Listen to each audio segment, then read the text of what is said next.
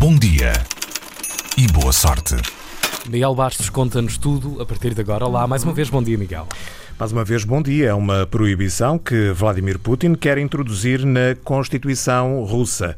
O presidente russo quer definir na Constituição o casamento como uma união entre um homem e uma mulher, nada mais. Em 2013, a Constituição russa já tinha proibido aquilo que designaram de propaganda gay.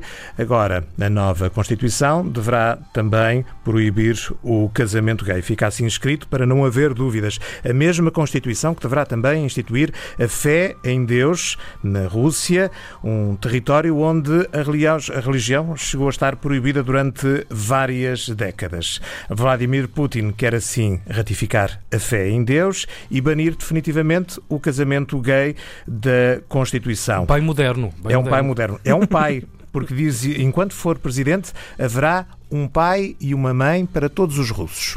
Uhum. Ok. Boa. Está bem, 2020 uh, a mostrar. a mostrar aquilo que vale. Muito bem. Obrigado, Miguel Bastos. Até já. Até já. Com uh, bom dia e boa sorte Bom aqui a esta dia hora. E boa sorte.